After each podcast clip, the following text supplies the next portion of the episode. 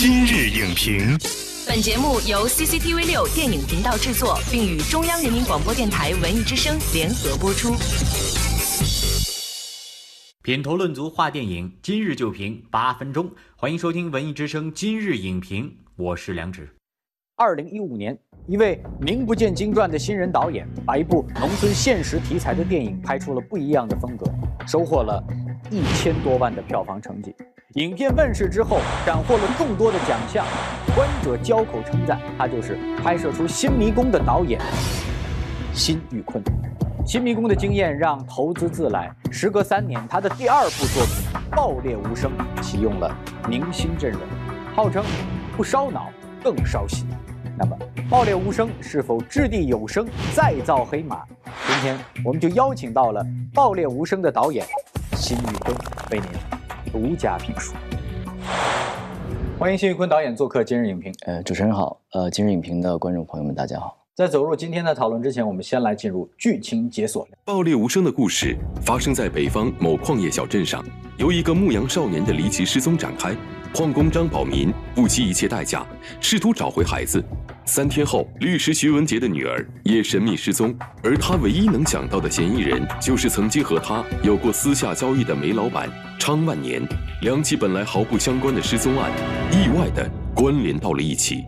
经过了观众跟市场对于《新迷宫》的检验之后呢，这一次《爆裂无声》上映之后，不少您的资深的影迷说，这次的作品啊，在这个剧作的层次感上，包括叙事上啊，感觉是有一些冗长。您怎么样看待他们这样的声音和评价？确实，我也听到了一些这样的一个评论。首先，这个电影它的故事其实很多人觉得好像没有那个精巧，但其实它的难度在于你要对它的读解。包括在结尾的一个认知上，其实有更大的空间给到观众。我觉得让观众那个参与感要远远比《新迷宫》要高更多。大家非常喜欢这样一个精巧的故事，似乎也给你贴上了一个标签。那我也可能希望通过这个电影让观众看到我更多的可能性，也把一些我认为可能在视听啊、在视觉层面的东西再补起来，对，让它看上去更有电影质感。那另外一个层面来讲，它可能在一个电影的一个本体的隐喻系统里面做了非常多的铺垫和一个铺陈。关于这个影片的镜头语言啊，用了一系列的镜头的运动来营造悬念感，包括爆羊肉片的这个机器哈，它的这个特写，尤其是在爆的这个过程当中，刀片非常的锋利。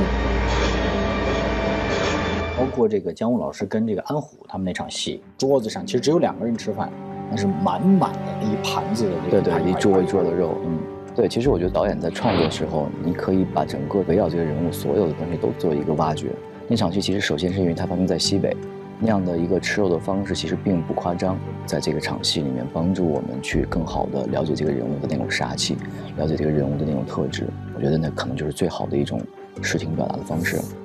羊也吃素。姜武老师的这个角色，他是一个典型的反派人物，而作为剧中人物的这个恶和坏的部分渲染的是很足的，但是其他方面好像没有太提到，呃，有什么样特别的设计和考虑？因为超万年整在整个食物链的顶端，所以跟他出现在一起的，经常可能你看到的是肉啊，是切肉机，是他整个人物状态的一个很好的一个铺陈。另外一点就是对于他的这种喜好，他很喜欢狩猎，喜欢这种弓箭。这个喜好、这个习惯，跟他在整个商场、在在这种商业环境里面所做的事情是一样的，就是不断的去追逐猎物、去掠夺。我给姜武老师准备办公场所的那种设置的时候，可以可以把这个包间做成一个拱形，跟影片里面很多有山洞啊这种元素是一个暗合。另外一点，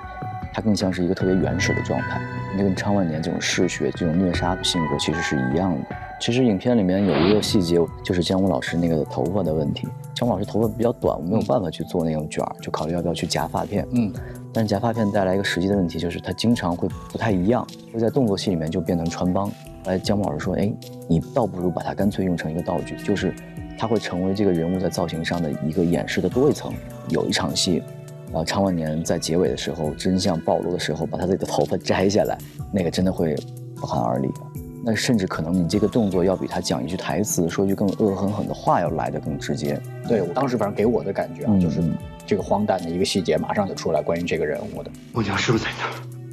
我也不知道你女儿在哪儿。我们的观众看完之后哈、剧中经常出现的那个戴着奥特曼面具那个小男孩儿，很多时候的出现让他觉得很紧张，嗯不知道要发生什么，但是他有的时候又会看不懂。首先，它是有两层含义，在整个的戏剧的那个逻辑里，因为他是丁海的孩子，那丁海其实跟张宝明有一个非常大的一个仇恨。那另外，他的那个面具，我们通过一些细节看到，整个这个镇上的孩子都在看这一个动画片，所以这个面具很好的、很巧妙的，其实是跟张宝明的孩子做了一个连接，极有可能他们俩是小伙伴，而且那个面具很有可能就是张宝明孩子的。而张宝明就是这样一次一次的跟真相擦肩而过，最终其实也没有得到一个孩子到底去哪儿的一个真相，就会觉得非常错愕吧。到最后，观众。我们说，呃，一个有具有作者化的电影哈、当然它承载了一定量的投资，它要面对市场的时候，嗯，这个平衡是怎么样来做的？其实，在影片里面，大家会发现可能多了很多动作元素。那这个元素其实在添加的时候，并不是为了让影片看上去更有商业的卖点呀，更有一个视觉冲击。其实它还是回到人物本身的。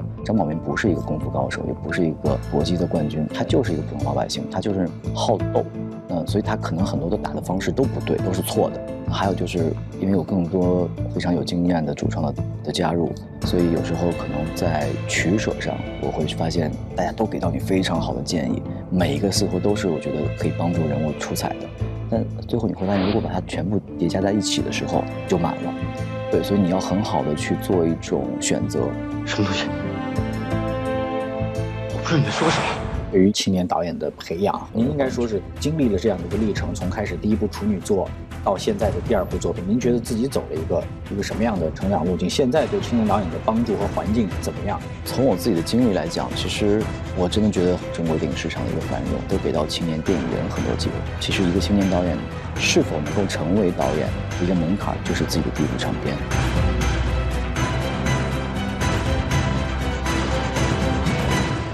但可能从制作层面，还是应该让导演自己去经历一些苦难吧，因为在那个过程里面，你会不断的问自己，你是不是要坚持，因为它太难了。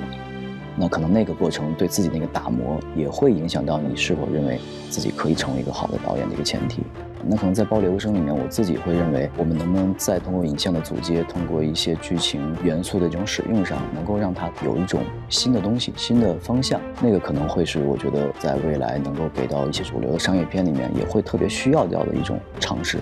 感谢辛玉坤导演精彩的分享。在新时代下，社会各界对于新导演扶持的力度不断攀升，青年导演们较之过去的确也有更多的机遇。但是下一步摆在青年导演面前最大的挑战，仍是如何根植现实生活，挖掘好的中国故事，并用多样化的类型电影手段去呈现出来，满足观众更加多元的精神需求。本栏目视频内容，请关注 CCTV 六电影频道，周一到周五每晚十点档《今日影评》。